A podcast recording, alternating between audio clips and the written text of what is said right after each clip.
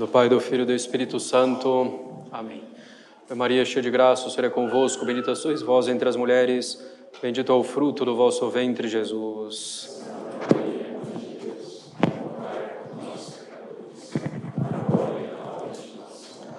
Podem sentar-se. Caros católicos, nessa importante festa de Nossa Senhora, que a Igreja quis ornar com inúmeras luzes, e uma bela procissão.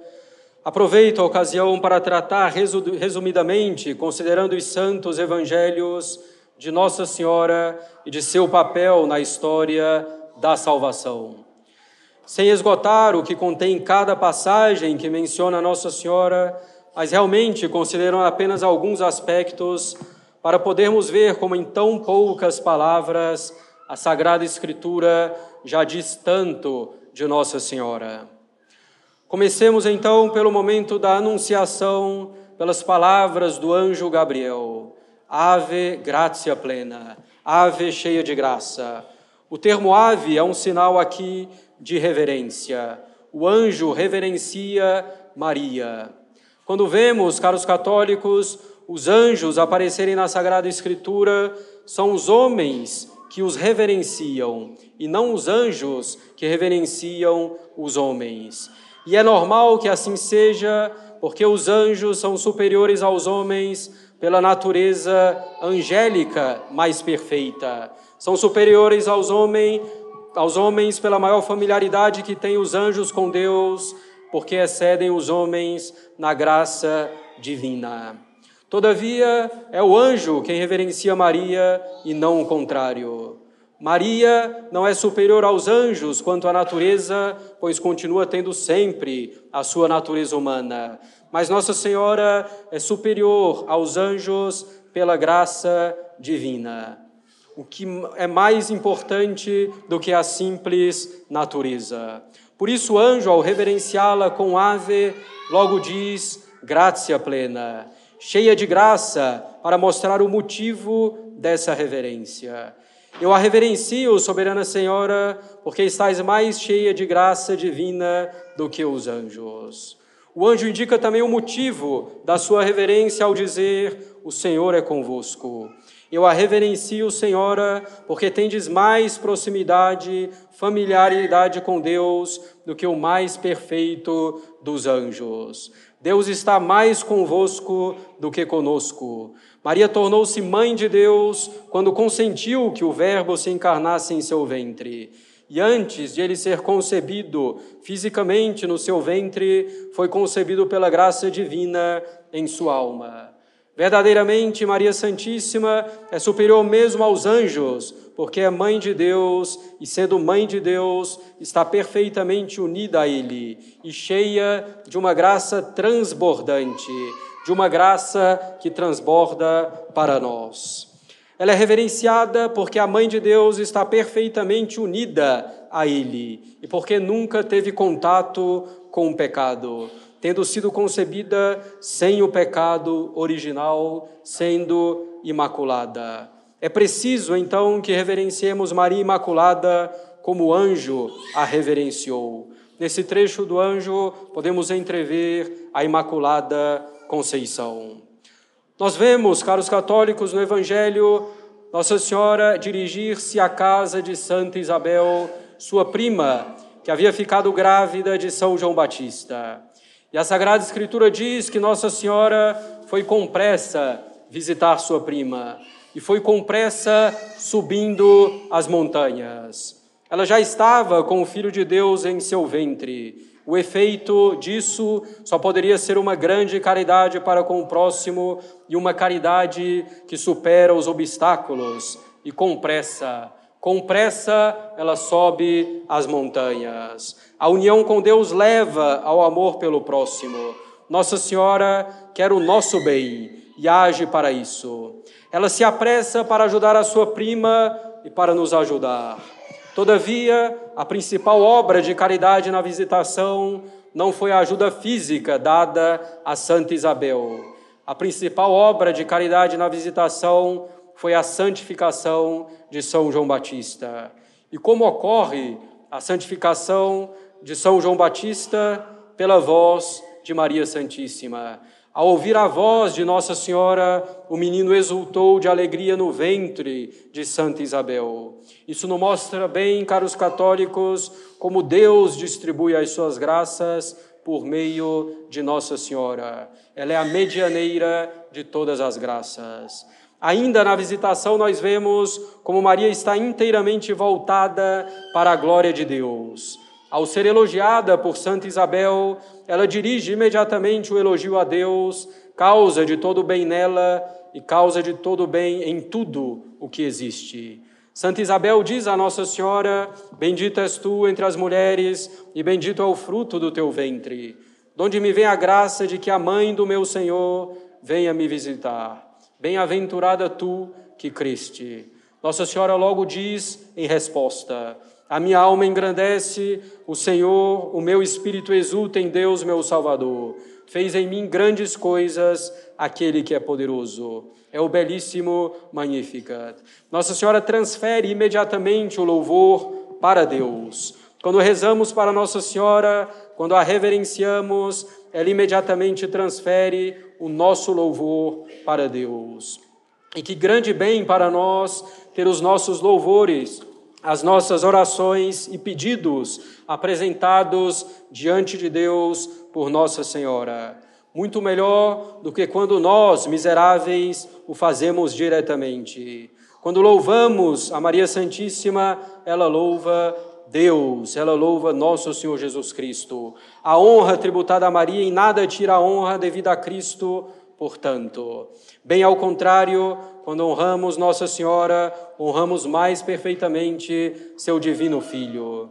Nossa Senhora vai então com o menino Jesus ao templo, 40 dias após o nascimento do Salvador, para ser purificada segundo a lei de Moisés e para oferecer o menino Jesus a Deus pois a lei de Moisés mandava que todo primogênito fosse consagrado a Deus. É a festa que celebramos hoje.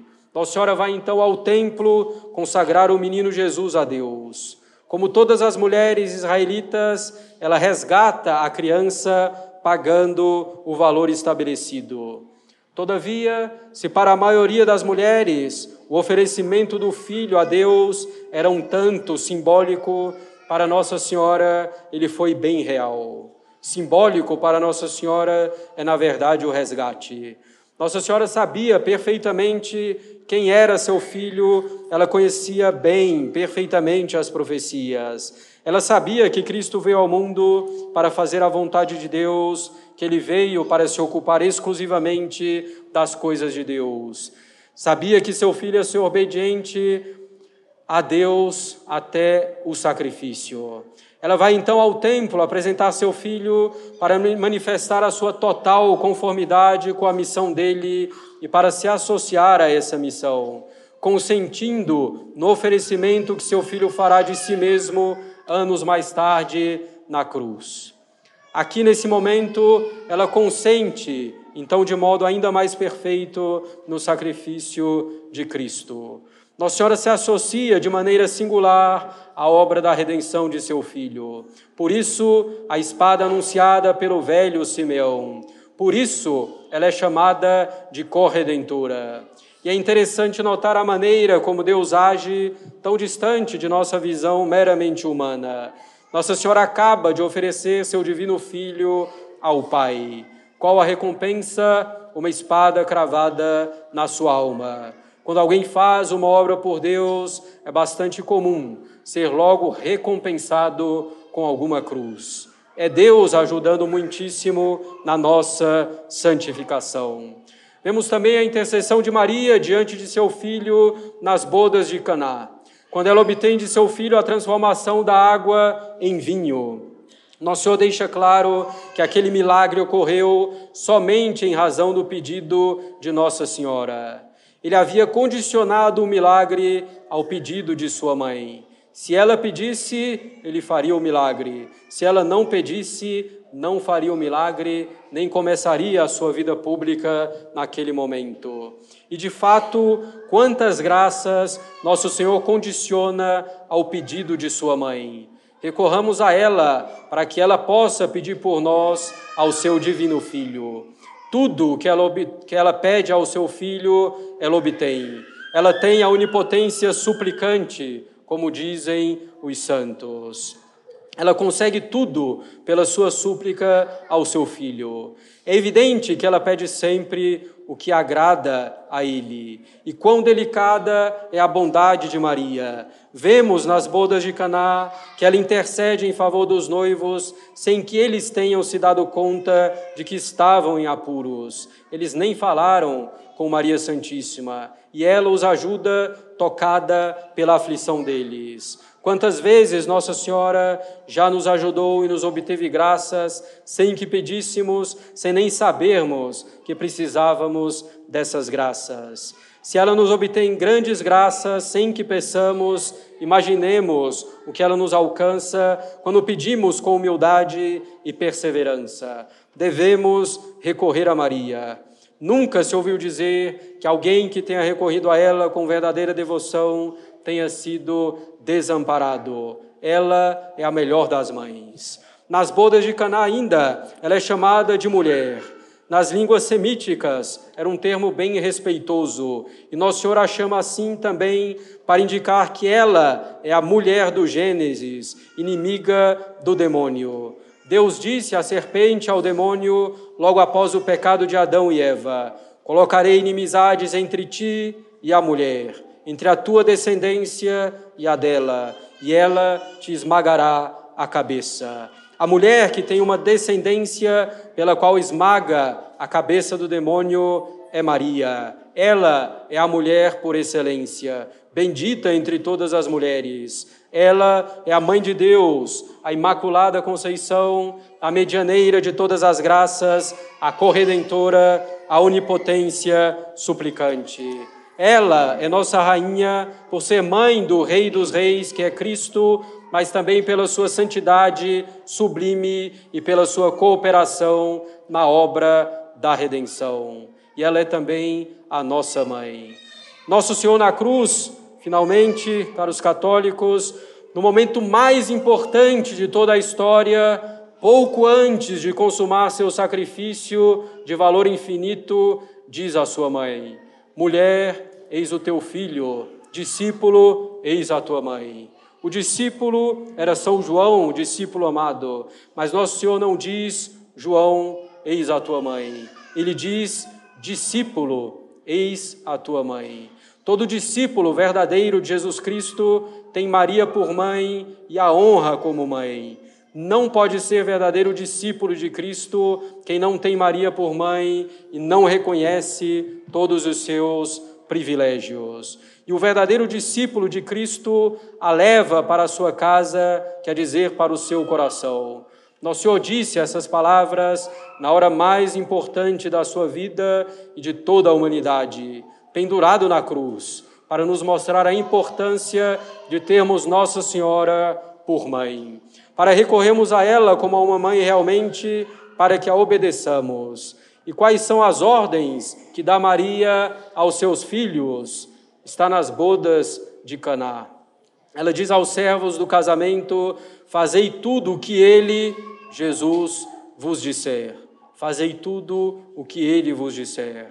Nossa devoção a Maria nos leva a nosso Senhor Jesus Cristo, caros católicos. O único objetivo dela é nos fazer semelhantes ao seu Filho.